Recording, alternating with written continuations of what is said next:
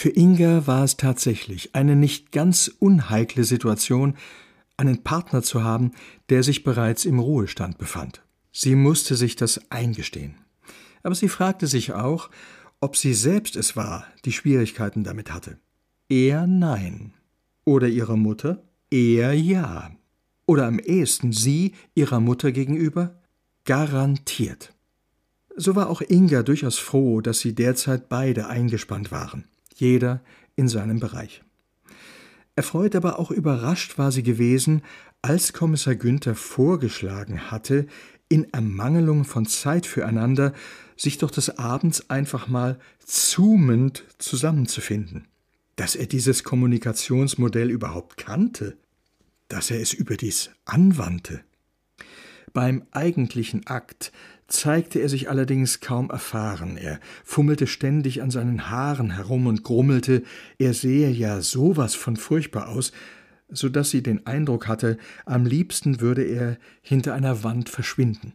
Gut, es fiel ihr auch nicht ganz leicht, ihn vom Gegenteil zu überzeugen, denn allzu oft kam er der Kamera bedrohlich nahe, was eine Fischaugenoptik erzeugte, die vermutlich selbst einen Brad Pitt in unvorteilhaftem Licht erscheinen lassen würde. Sie wiederum überschüttete er mit Komplimenten, sie sehe besser aus als in Natur. Sie ahnte, was er meinte. Ihre Mutter hätte das bestimmt anders gesehen.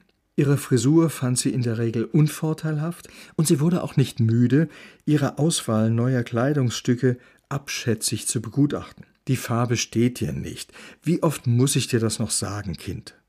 Kommissar Günther war froh, als sie wieder zum herkömmlichen Telefonat zurückkehrten.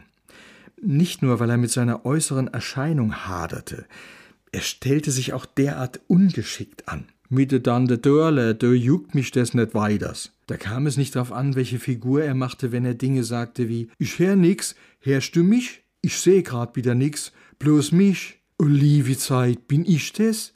Wie Frankenstein Senior. Man sollte doch meinen, wenn man einander sah, war man sich näher.